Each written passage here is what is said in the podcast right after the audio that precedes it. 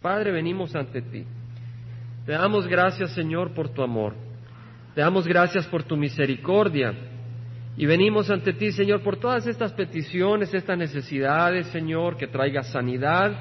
Señor, tantas cosas que estás haciendo, pero la batalla es grande y necesitamos tu ayuda, Señor. Sin ti nada somos. Ayúdanos a perseverar y prepara nuestro corazón al estudio de tu palabra. No permitas, Señor, que el enemigo robe la semilla que tú plantas. No permitas que el enemigo distorsione el mensaje que tú quieres dar, Señor. No permitas que nuestros corazones se cierren a tu palabra y no permitas que nada impida que tú hables, Señor, a través de tu siervo. Y, Señor, perdona nuestros pecados, límpianos y manifiéstate y que tú, Señor, seas honrado y glorificado y nuestros corazones bendecidos porque te necesitamos en nombre de Cristo Jesús. Amén. El Señor les bendiga. Estamos en el libro de Apocalipsis, capítulo 10. Algunos sí están siguiendo la palabra. Hermanos, hemos visto que el libro, el rollo este, que el único que podía abrirlo y que tenía siete sellos es Jesucristo y empieza a abrir cada sello. Y cuando llega al séptimo sello aparecen siete ángeles con sus siete trompetas. Y se suena la primera, la segunda, la tercera, la cuarta, la quinta, la sexta trompeta. Y vimos cómo a través de las trompetas cuando sonaba venía la ira de Dios.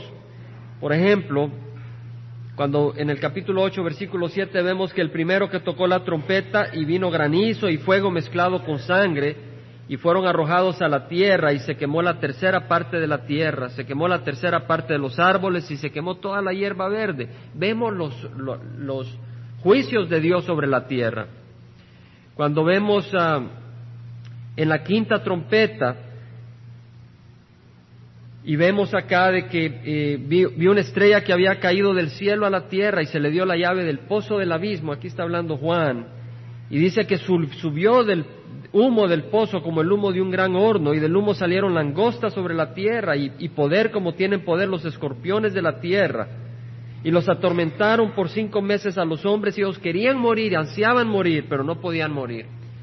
Y hemos estado estudiando estos juicios, pero luego viene un paréntesis entre la sexta y la séptima trompeta.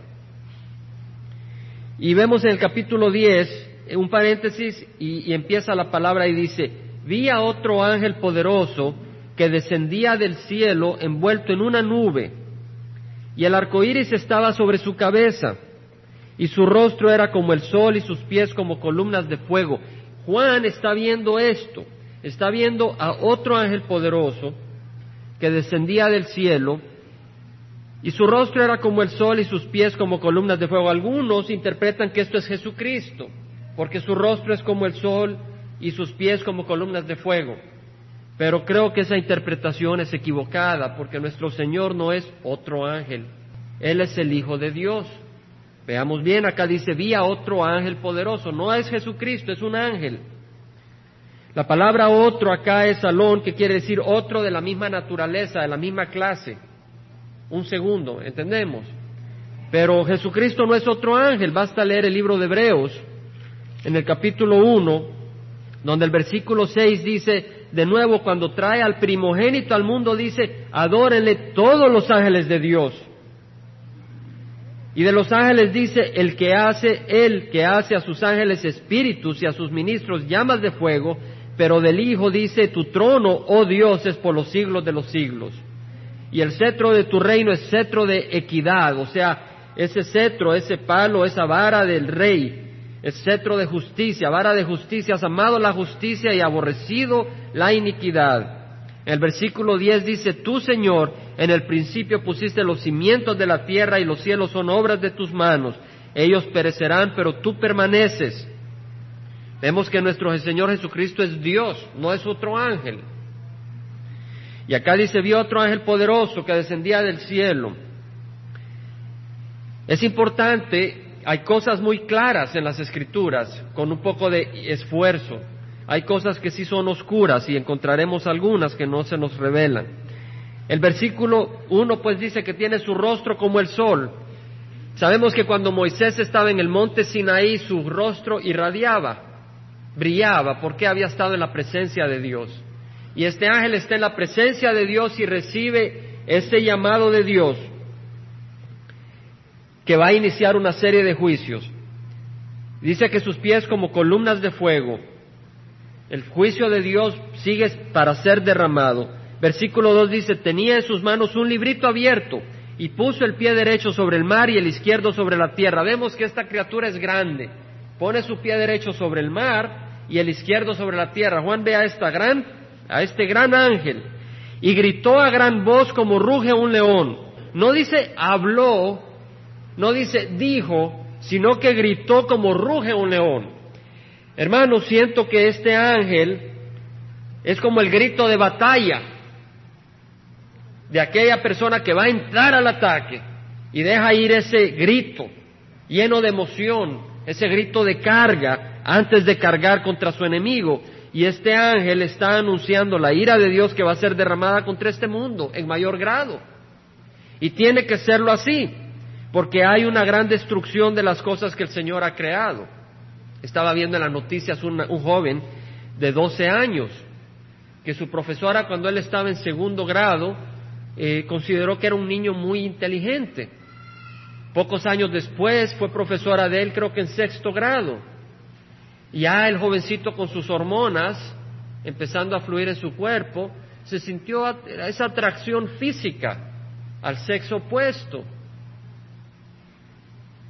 Y esta maestra eh, aprovechó la oportunidad para dejar guiar sus emociones. Una madre de cuatro niños, casada, ahora este niño de 12 años, ahora tiene 13, ya es papá, ¿verdad?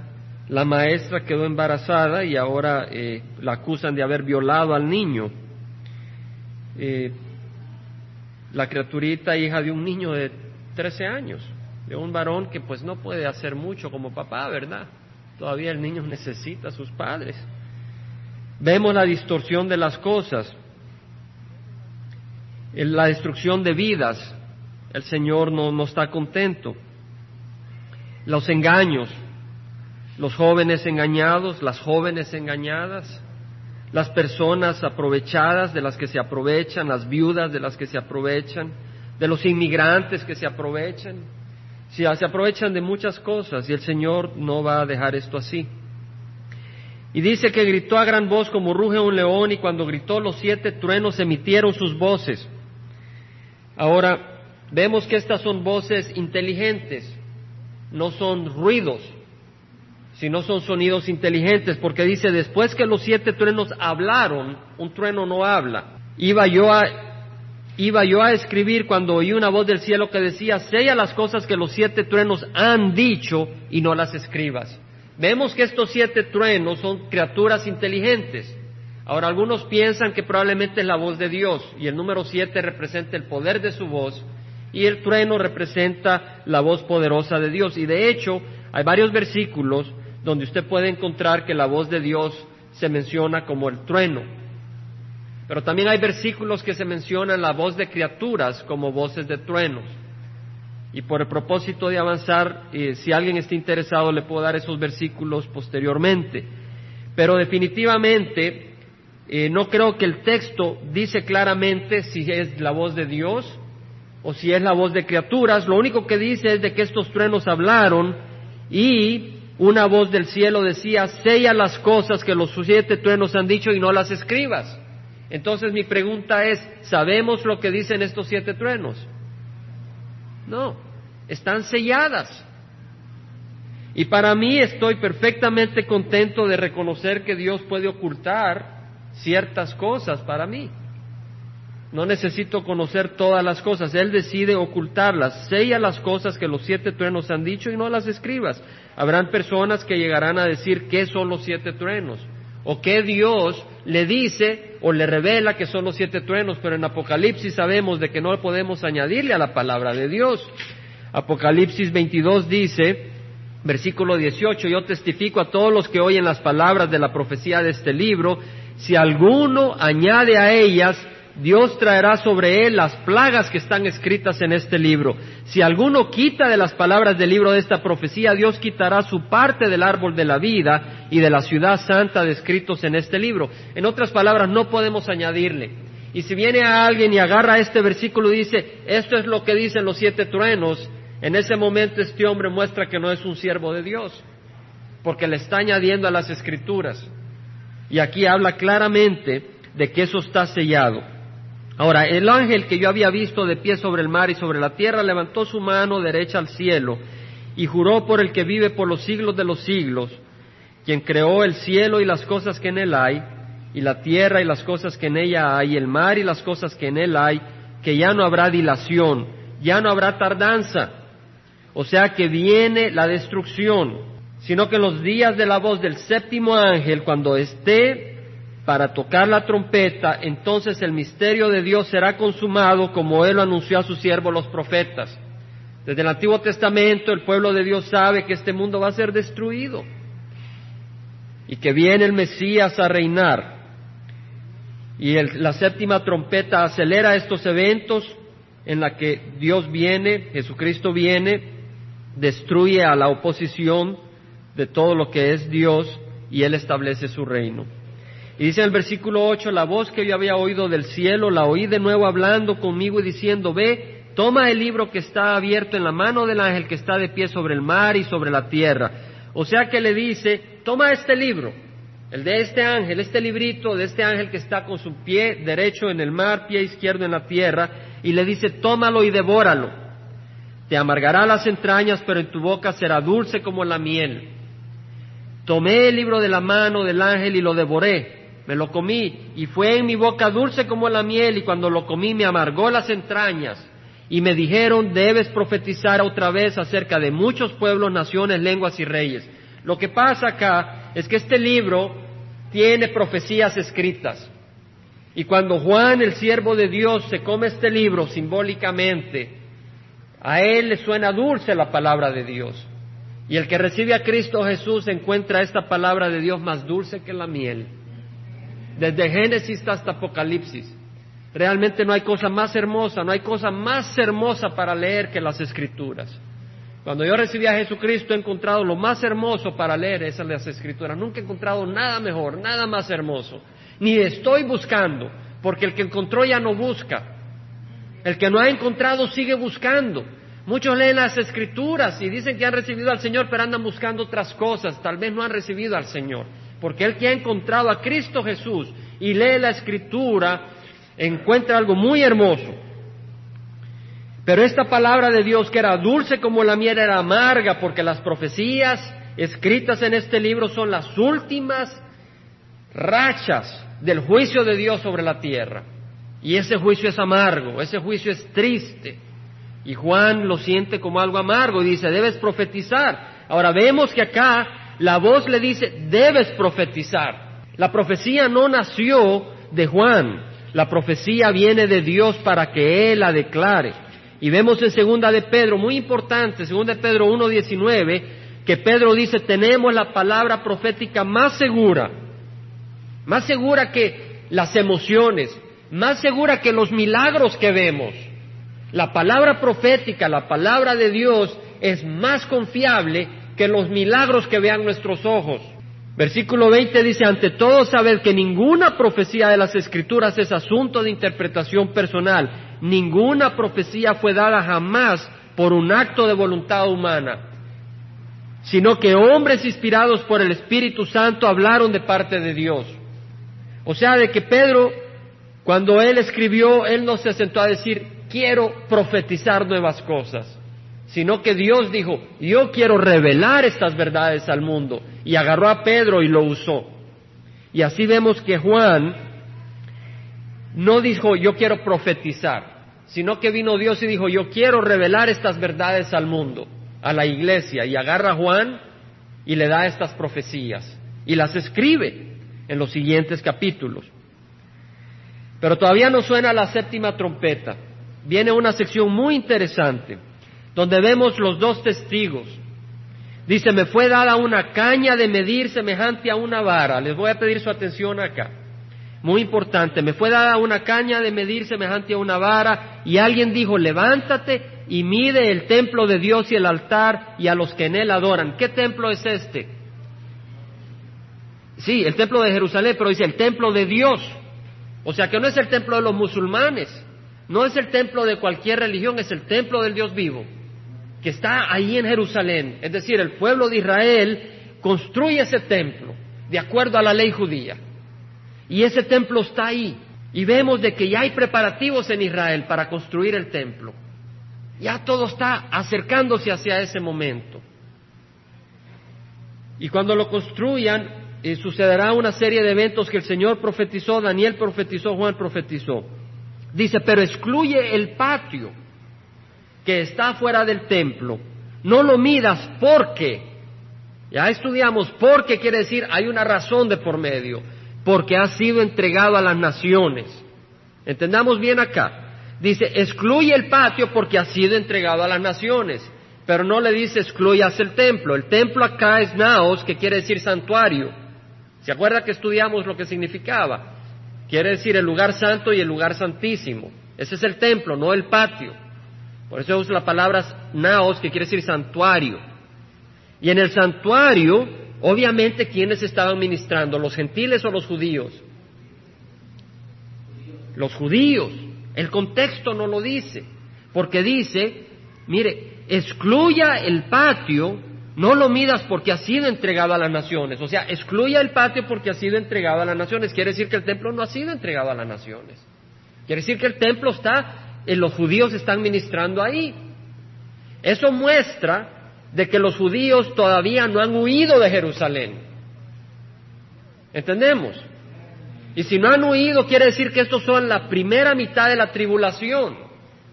Es la primera mitad de la tribulación, porque dice, y estos hollarán la ciudad santa por cuarenta y dos meses. Ahora, ¿cuántos meses tiene el año? Doce. Doce más doce, veinticuatro. Más doce, treinta y seis, tres años. Más seis, que es la mitad de un año, es cuarenta y dos. O sea que está hablando que por tres años y medio la ciudad santa será tropezada por los gentiles. Si nos vamos al libro de Daniel, el libro de Daniel, capítulo 9, nos habla de ese momento y luego el Señor nos habla de eso. Daniel capítulo 9, versículo 25 y 24. Hemos estudiado de que Daniel recibe una profecía de, 60, de 70 semanas. Una semana tiene siete días, pero estas son semanas de años. O sea que Daniel recibe una profecía de 490 años. Y le hace saber Dios Dice 24, setenta semanas han sido decretadas sobre tu pueblo, sobre Israel, y sobre tu ciudad santa, que es Jerusalén, para poner fin a la transgresión, para terminar con el pecado, para expiar la iniquidad, para traer justicia eterna, que ocurrirá con el Señor Jesucristo, para sellar la visión y la profecía y para ungir el lugar santísimo. Y luego le menciona que hay sesenta y nueve semanas y que al final de esas sesenta y nueve semanas el Mesías es arrebatado. Porque dice, has de saber que en el versículo 25 y entender que desde la salida del orden para restaurar y reconstruir a Jerusalén, había un edicto para reconstruir Jerusalén. Hasta el Mesías príncipe, cuando el Mesías llegara, habrán siete semanas y sesenta y dos, o sea, sesenta y nueve semanas. Y hemos estudiado que exactamente al cabo de sesenta y nueve veces siete años, al cabo de ese número de años, Jesús entró a Jerusalén sobre un borrico, cumpliendo la profecía como el Mesías, pero fue rechazado y luego dice, volverá, volverá dice, versículo 26, después de las 62 semanas, o sea, 7 más 62, el Mesías será muerto y no tendrá nada. Y, el, y efectivamente fue arrebatado. La palabra acá es quitado. Será cortado más que, más que muerto, será quitado por supuesto, muerto y luego es resucitado y sube al cielo y no tendrá nada hasta que regrese a reinar. Y el pueblo del príncipe que ha de venir destruirá la ciudad y el santuario. El pueblo del príncipe que ha de venir destruiría la ciudad. El pueblo es el pueblo romano que destruyó Jerusalén en el año 70. Ahora este es el pueblo del príncipe que ha de venir, que es el anticristo, que viene muy pronto, si no es que ya ha nacido y existe en algún lugar, y ese anticristo vendrá un día muy pronto. Y dice el versículo 27 que él hará un pacto con muchos por una semana. Esta es la última semana de la historia del pueblo de Israel antes de la venida de Jesucristo. Hay 69 semanas Jesucristo es arrebatado el Mesías y luego Dios trata con el pueblo gentil, con los no judíos. Y luego la iglesia es arrebatada y Dios viene a tratar de nuevo con los judíos en la última semana, o sea, siete años. Entonces hay un periodo de siete años y dice, Él hará un pacto firme con muchos por una semana. Este anticristo logra la paz con Israel y en Medio Oriente por siete años firma un pacto de paz. Pero a la mitad de la semana pondrá fin al sacrificio y a la ofrenda de cereal. O sea que van a haber sacrificios de animales en el templo. Pero al cabo de los tres años y medio, Él rompe ese pacto. Sobre el ala de abominaciones vendrá el, el desolador hasta que su destrucción completa, la que está decretada, sea derramada sobre el desolador. O sea que el anticristo aparece como un ángel de luz, aparece como un, como un hombre de paz, como un hombre de buenas intenciones, pero al cabo de tres años y medio se da vuelta y quiere que lo adoren. Y ahí empieza una persecución tremenda contra el pueblo judío.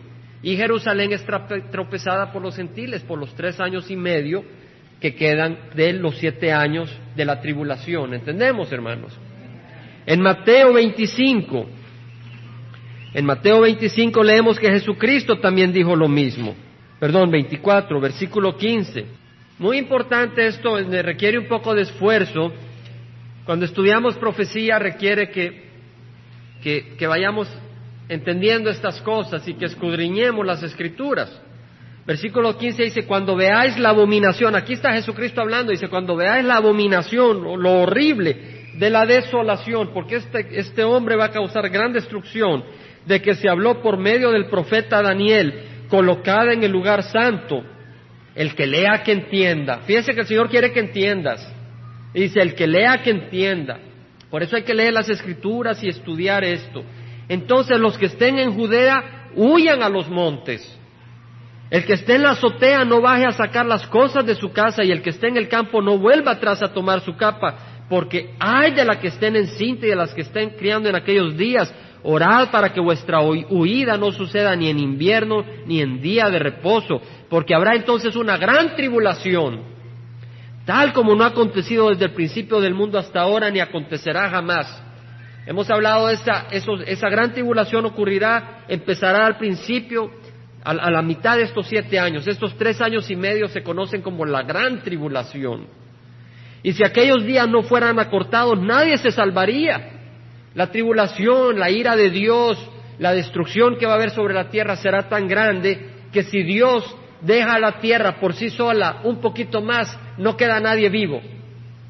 Muere todo mundo. Pero Dios dice que por causa de los escogidos aquellos días serán acortados. ¿Por qué? Porque Jesucristo va a venir a reinar a la tierra y habrá un pueblo esperándole. Aunque habrán muchos en contra de él, habrán algunos que han recibido a Jesucristo durante la tribulación y estarán esperándole, y Él reinará sobre ellos, y nosotros con Él. Ahora dice, si algunos dicen, mirad, aquí está el Cristo, o ahí está, no lo creáis, porque se levantarán falsos Cristos y falsos profetas. Son tiempos de falsas profecías, de falsas religiones, y están aumentando. Yo les invito, hermanos, a que nosotros nos afiancemos a la palabra del Señor. Usted dice, hermanos, pero aquí estamos estudiando la palabra. Yo les invito a que la estudiemos con ojos vigilantes. Porque cuando viene la duda, cuando venga la confusión, va a ser tremendo.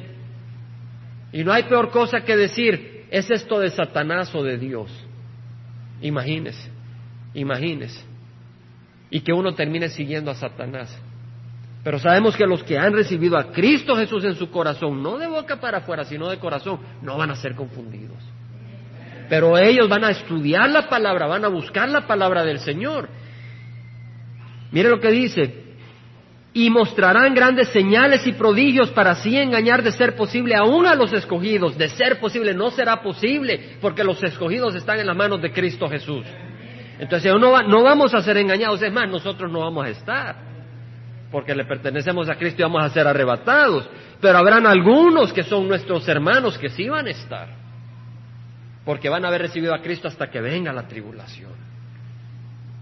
Y ellos no van a ser engañados si han recibido a Cristo de corazón. Ved que lo he dicho de antemano.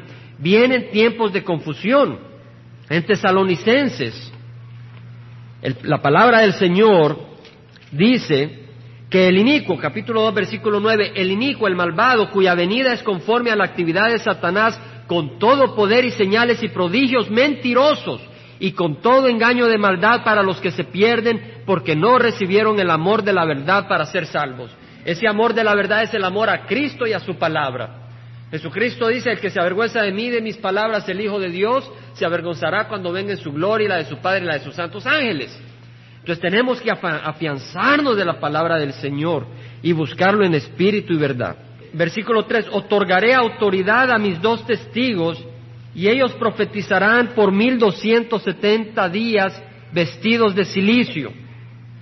O sea, de que aquí hay dos testigos durante los primeros tres años y medio de la tribulación, el Señor levanta a dos testigos. La palabra testigo es acá mártir. Esa es la palabra que quiere decir testigo. Y ellos definitivamente dan su vida por el, el llamado que Dios les da. Y dice, otorgaré autoridad a mis dos testigos y ellos profetizarán por mil doscientos sesenta días. Ahora, ¿cuántos días tiene el año? 365, pero en el calendario judío y en estudios bíblicos el año se considera de 360 días, muy importante. Entonces, 1260 días son 360 más 360 es 720, más 360 es 1080, más 180 es 1260. Tres años y medio. Estos testigos van a profetizar. ¿Qué van a hacer, hermanos? Profetizar. Aún en la tribulación Dios no se queda sin testigo. Siempre Dios da su testimonio en este mundo para el que esté buscando encuentre. Pero hay que tener el corazón abierto. Y dice que profetizan vestidos de silicio. Ahora me llamó mucho la atención la palabra silicio. La palabra silicio es sacos. Ahora de ahí viene la palabra saco, ¿verdad, hermanos? saco, costal, de ahí viene, me llamó mucho la atención. A veces uno quiere entender un poquito y reencuentra de que ya uno sabía esas palabras. El saco. Y el silicio es saco y quiere decir una tela negra hecha de piel de cabra. Ahora póngase usted una tela de piel de cabra sobre la piel y se le va a poner toda roja, se le va a irritar. ¿Verdad? Y era símbolo de tristeza, la usaban cuando se le había muerto algún pariente, se ponía esa tela de saco sobre la piel como símbolo de tristeza, de, no, estar de no, no hallar consuelo, o tal vez cuando había algún pecado y uno se arrepentía y se ponía saco. ¿Entendemos? Silicio, en, un espíritu de que estaba arrepentido, que era genuino y estaba buscando el perdón de Dios. De hecho, cuando Jonás predicó en Nínive, se vistieron de silicio y clamaron a Dios y Dios les perdonó. Era un símbolo de lamento. Juan Bautista se vestía de silicio, andaba vestido con, con, con piel de cabra, todo incómodo, pero mostraba que su llamado era un llamado de arrepentimiento a la gente. No era un llamado de que fueran a celebrar, sino que se arrepintieran, porque el reino de los cielos estaba cerca. Y estos dos hombres, estos dos testigos están vestidos de silicio. Y dice que si alguno quiere hacerles daño, de su boca sale fuego. Yo no creo de que ellos van a ser como dragones echando fuego por la boca. Yo creo que lo que quiere decir es que cuando ellos digan caiga fuego, cae fuego. Es decir, que al decir con su boca que venga fuego, caiga fuego. Ahora, ¿qué profeta cuando dijo que cayera fuego, cayó fuego? Elías. Y sabemos que Elías es uno de ellos. ¿Por qué? Porque el Señor lo dijo. Vamos a Malaquías. En Malaquías capítulo 4 versículo 5. Dice, he aquí, yo os envío al profeta Elías. ¿A qué profeta? Elías, antes que venga el día del Jehová, día grande y terrible. Ahora Elías ya había sido arrebatado al cielo. Ya había hecho su labor en la tierra, pero no está completa. Todavía tiene que venir una vez más. Dice, he aquí yo os envío al profeta Elías antes que venga el día de Jehová, día grande y terrible, el día de la venganza de Dios. Él hará volver el corazón de los padres hacia los hijos y el corazón de los hijos hacia los padres, no sea que venga yo y hierra la tierra con maldición. Ahora una hermanita, que ya la conocen, creo que está por allá, me dijo una vez, hermana, ya vino Elías. Sería Juan Bautista. Y es bueno preguntarse, hay que preguntarse. Veamos qué nos dice la palabra del Señor en Mateo. Mateo 17. Dice que después de la transfiguración, 9. Mientras descendían del monte, Jesús les ordenó diciendo, no contéis a nadie la visión hasta que el Hijo del Hombre haya resucitado de entre los muertos. Y sus discípulos le preguntaron diciendo, ¿por qué? Pues dicen los escribas que Elías debía venir primero. Y respondiendo él dijo, Elías ciertamente viene. Vemos, Elías ciertamente viene y restaurará todas las cosas. Está hablando en futuro. Después de la muerte de Juan Bautista. Y está diciendo que Elías todavía faltaba que viniera. Y Malaquías lo dice, y el Señor lo dice, Elías va a venir, Él es uno de los dos testigos. Pero yo os digo que Elías ya vino y no le reconocieron. El Señor no se está contradiciendo acá, sino que está diciendo que Juan Bautista vino en el espíritu de Elías. Fue un profeta como Elías, predicando arrepentimiento, pero Elías viene. Por eso dice, sino que le, le hicieron todo lo que quisieron, así también el Hijo del Hombre va a padecer a manos de ellos. Entonces los discípulos entendieron que les había hablado de Juan el Bautista. A eso se refiere en el explicando el versículo 12. Pero el versículo 11 claramente dice, Elías ciertamente viene y restaurará todas las cosas. O sea que el profeta Elías es uno de los dos testigos. Ahora usted me pregunta, ¿quién es el segundo? Yo me acuerdo, recién venido al Señor, yo estaba seguro que era Enos. Y está bonito asegurarse, ¿verdad? Uno dice, esta es la decisión, es Enos. Y ningún profesor ni maestro de escritura me sacaba de ahí. Decía era Enos porque Enos no murió. Enos fue arrebatado al cielo. Pero hermanos, y todos los, de, los que se queden cuando el Señor venga y los arrebate tampoco van a morir. Van a ser arrebatados al cielo, ¿no? Así que ese no es un argumento necesariamente completo. La última que leí era que era Juan el apóstol. Y el argumento estaba bien interesante, pero como dijimos, no vamos a especular. Y lo único que le puedo decir es que no sé quién es el segundo. Sé quién es el primero porque el Señor lo dice. Pero el segundo el Señor no lo dice. Y nosotros pudiéramos hacer grandes conferencias decidiendo quién es el segundo. Y nos olvidamos lo que nos dice el Evangelio en Segunda de Corintios, capítulo 11, versículo 3. Pero temo que así como la serpiente con su astucia engañó a Eva, vuestras mentes sean desviadas de la sencillez y pureza de la devoción a Cristo. Amén. Entonces no nos olvidemos entre todo este estudio y este análisis. Es importante escudriñar las escrituras, pero cuando empezamos ya a hacernos cabeza de huevo en lo que estamos leyendo y nos apartamos de Cristo, nos hemos errado. ¿Verdad? Estas escrituras son preciosas y las leemos y las escudriñamos. Ya llegamos a alguna área, alguna sección que tal vez está oscura, el Señor sabrá. Pero no nos alejemos de nuestro llamado sencillo ni de nuestra devoción a Cristo Jesús. Que eso es lo importante, nuestra devoción a Cristo Jesús. Y sigue la palabra acá, hermanos. Apocalipsis. Vemos de que si alguno quiere hacerles daño, de su boca sale fuego y devora a sus enemigos, así debe de morir cualquiera que quiera hacerles daño. Yo creo que por eso estos dos testigos están ministrando en la primera mitad de los siete años, porque a mí se me hace muy difícil que el anticristo se ponga en el templo y diga que él es Dios estando estos dos testigos ahí, que le echa fuego a todo el mundo que, que quiera hacerle daño a ellos.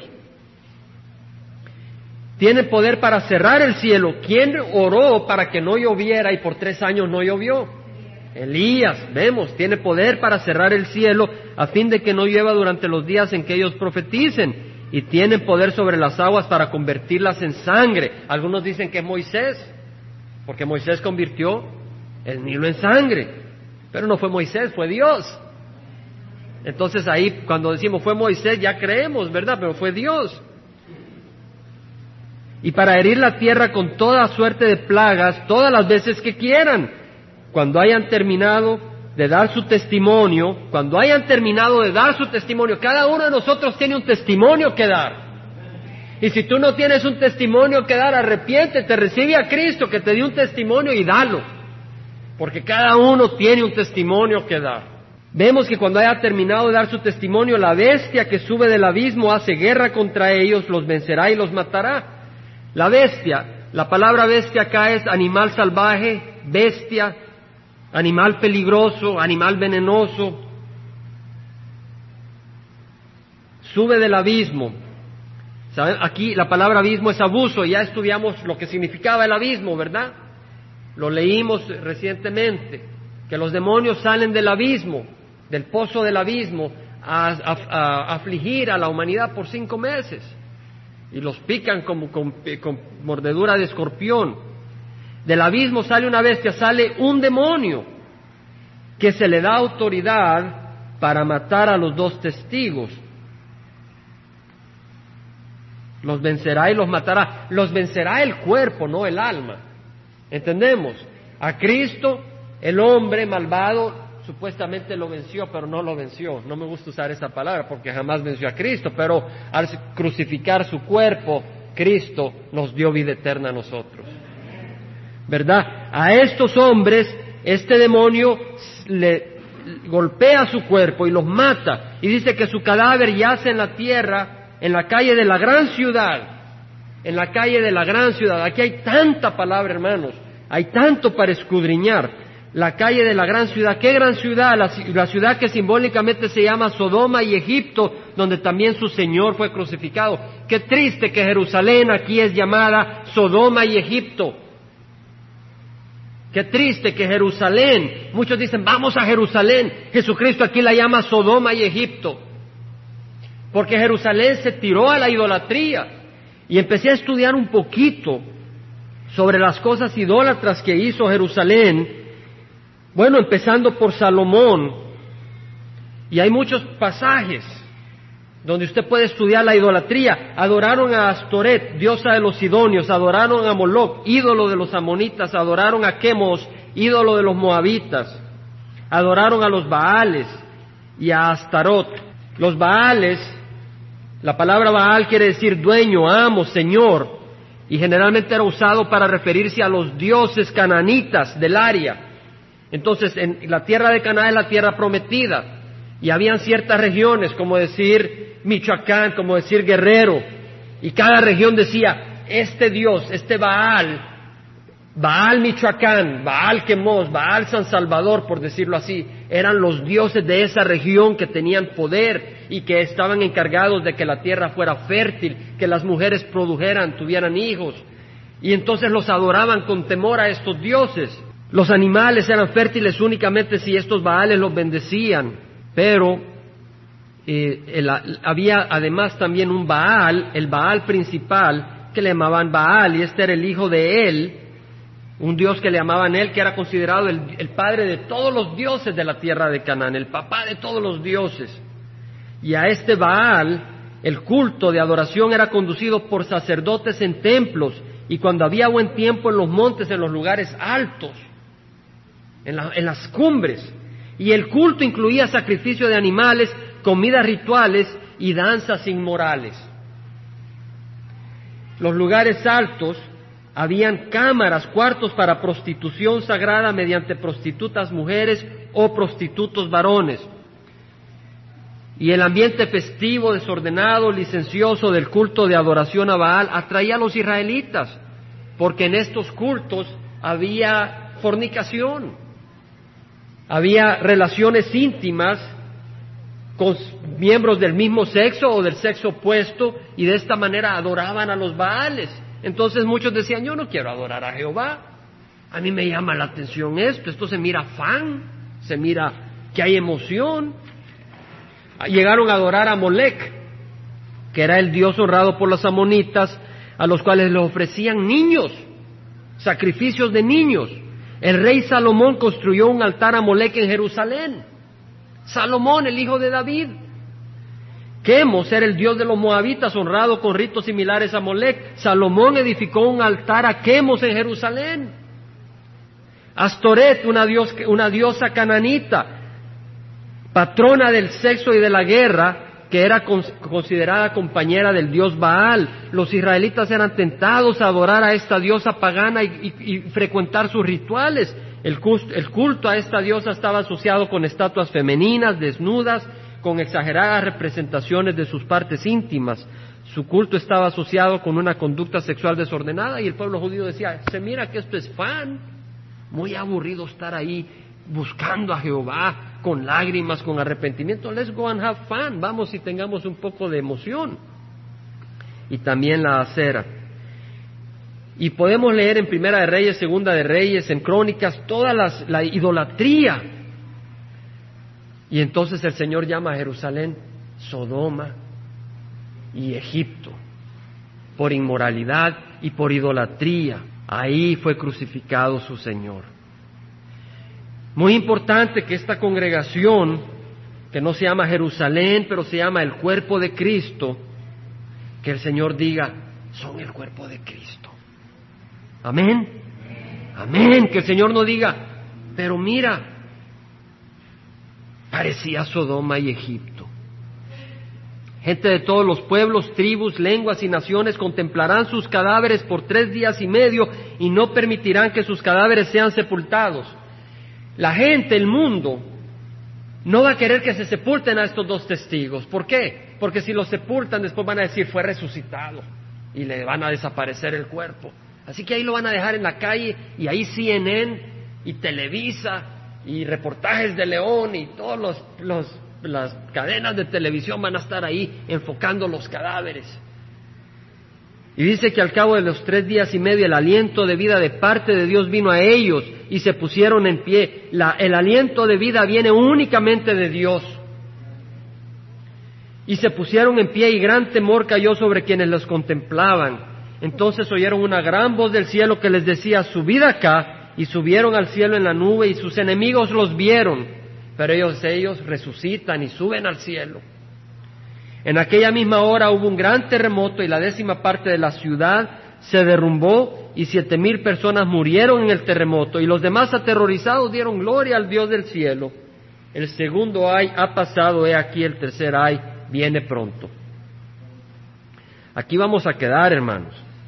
Vamos a pararnos. Y me pregunto, ¿qué mensaje tiene el Señor para nosotros? Hemos estudiado, hemos leído. ¿Qué mensaje tiene el Señor para nosotros? Pues yo creo que el Señor le habla a cada uno de nosotros en particular. Y hemos estudiado, lo que hacemos acá es estudiar la palabra de Dios verso por verso y el Señor habla a través de su palabra. Pero yo les invito a que tengan los ojos abiertos, a que tengamos los ojos abiertos. Los días van a ser cada vez peores, van a ser más malos.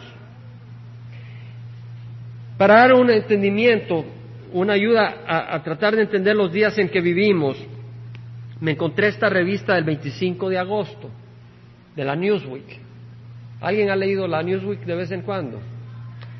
Estas son las revistas que la mayoría de los americanos leen, o cuando los leen algunas revistas, la Newsweek, el, Times, y me llamó la atención porque me menciona en la portada, es el año pasado para diciembre, la revista Life sacó la portada sobre María la madre de Jesucristo. Y sacaron un artículo. Y este artículo vuelve a sacar la portada y dice, una lucha para saber cuál es su, su, papel. Crece dentro de la iglesia. ¿Dentro de cuál iglesia? Importante, importante ver acá lo que dice. Dice lo siguiente, no voy a leer todo, pero voy a leer algunas partes. Muy importante dice lo siguiente, hay un esfuerzo dentro de la Iglesia católica para que la Virgen María sea nombrada corredentora a la par de Jesucristo, corredentora de la salvación de la humanidad. Dice que la Virgen María, esta lucha es para que ella sea considerada corredentora, mediadora de todas las gracias y eh, advocate, eh,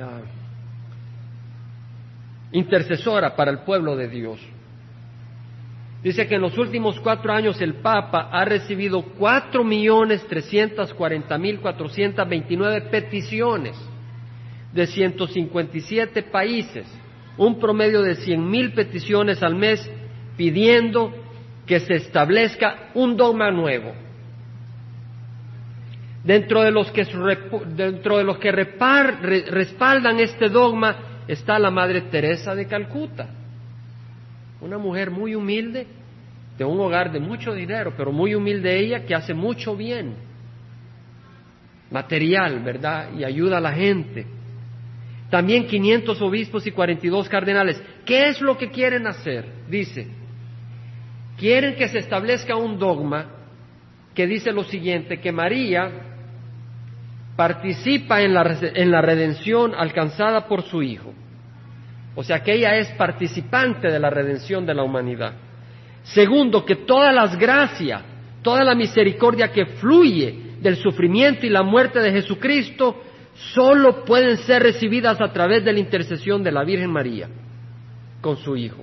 Y tercero, que todas las oraciones y las peticiones de los fieles en la tierra tienen que fluir a través de María para que ella las traiga a la atención de Jesús. Si no, tus peticiones no van a ser escuchadas. Es lo que los teólogos llaman mariología. Y parece contradecir la creencia del Nuevo Testamento que dice solo hay un Dios y un mediador entre Dios y los hombres, Cristo Jesús. Imagínese. Ahora dice, ya no va a haber una Santísima Trinidad, sino que va a haber un Santísimo Cuarteto. El Padre, el Hijo, el Espíritu Santo y María. Ahora, dice el Papa, habiendo creado al hombre, hombre y mujer, el Señor también quiere poner a la par del nuevo Adán, que es Cristo Jesús, a la nueva Eva en el esfuerzo redentor. María, la nueva Eva, se convierte en el símbolo perfecto de la iglesia. Podemos pues venir a la Virgen, implorar con confianza en el papel especial que Dios le ha dado, el papel de cooperadora en la redención. Luego dice, hay una división dentro de la Iglesia Católica. Hay gente que dice, no, es el extremo, le están diciendo al Papa, te has ido al extremo. Pero Juan Pablo tiene una mente propia. Su devoción a María parece que no tiene límites.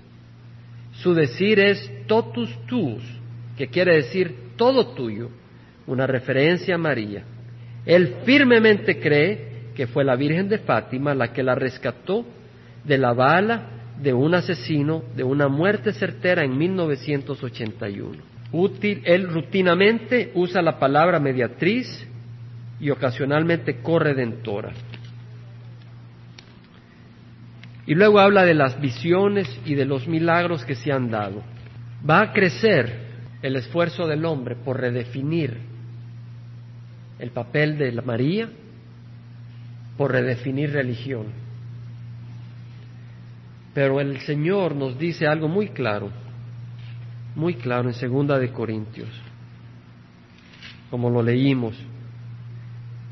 Temo que así como la serpiente con su astucia engañó a Eva, vuestras mentes sean desviadas de la sencillez y pureza de la devoción a Cristo. Porque si alguien viene y predica a otro Jesús a quien no hemos predicado, o recibís un espíritu diferente que no habéis recibido, o aceptáis un evangelio distinto que no habéis aceptado, bien lo toleráis. Hermanos, este es un momento para no tolerar doctrinas que se alejan de la voluntad de Dios, para buscar la voluntad de Dios y su verdad.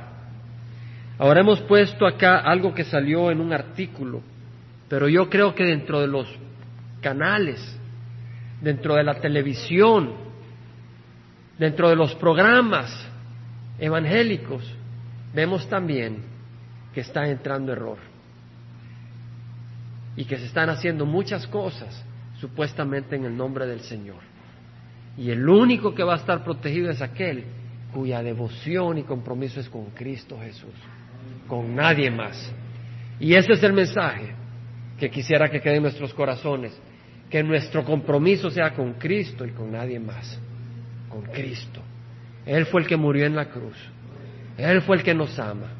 Ahora, si Cristo dice, mira, tú puedes venir a Dios a través de otra persona, si Él lo dice, yo lo creo, pero Él no lo dice. Él dice, yo soy el camino, la verdad y la vida. Nadie viene al Padre si no es por mí. El Señor Jesucristo no dice que venimos a Él a través de nuestros sentimientos. El Señor Jesucristo no dice que venimos a Él a través de nuestra comodidad. Venimos a, través, a, través, a través de Él a Dios si tenemos un corazón arrepentido que busca la verdad. Vamos a orar. Padre Santo, venimos ante ti, Señor. Vivimos en los últimos tiempos. El templo va a ser construido pronto. La iglesia está lista esperando tu redención. Hay confusión, hay engaño, hay falsedad, hay, hay dudas. Pero yo te ruego, Señor, que tú derrames tu Santo Espíritu sobre esta congregación que tú has levantado, Señor, para hacerte fiel a Cristo Jesús, que caminemos en la sencillez de nuestro llamado, cada día hacer tu voluntad, buscar honrarte y glorificarte. Y Señor, morir a nosotros. Porque todos los que son de Cristo han crucificado la carne con sus pasiones y sus deseos. Y tú nos llamas a morir y a cumplir esa misión, ese ministerio que nos has dado, para tu honor y tu gloria, así con los ojos cerrados. Si hay alguien que tiene alguna duda sobre algún aspecto de religión, yo le invito que aquí, en este momento, le pida al Señor, entre usted y el Señor, aclárame. Si alguien tiene alguna duda, cualquiera, de religión que te aflige en el corazón, pídele al Señor. Y si no has recibido a Cristo y lo quieres recibir, yo te invito a que lo recibas. Si tú no lo has hecho, y quieres hacerla, quieres recibir a Cristo para que te proteja de la tribulación que viene, quieres recibir a Cristo como tu Señor y tu Salvador, para que Él te guíe, con Cristo nunca fallarás, nunca podrás errar. Si tú aceptas y recibes a Cristo, tienes la luz que necesitas, tienes la dirección y la protección. Entonces, si quieres recibirlo, ora conmigo. Vamos a orar. Padre Santo, si tú nunca has recibido a Cristo, yo te invito a que ores conmigo. Padre Santo, yo te ruego que perdones mis pecados. Yo te ruego que envíes a Jesucristo a reinar a mi corazón como mi Señor y mi Salvador. Yo te ruego que perdones mis pecados y me guíes y me ayudes a no pecar. Y que mandes tu Santo Espíritu a habitar en mi corazón para darme fuerza a hacer tu voluntad. Hoy te recibo como mi Señor y mi Salvador. En nombre de Cristo Jesús. Amén.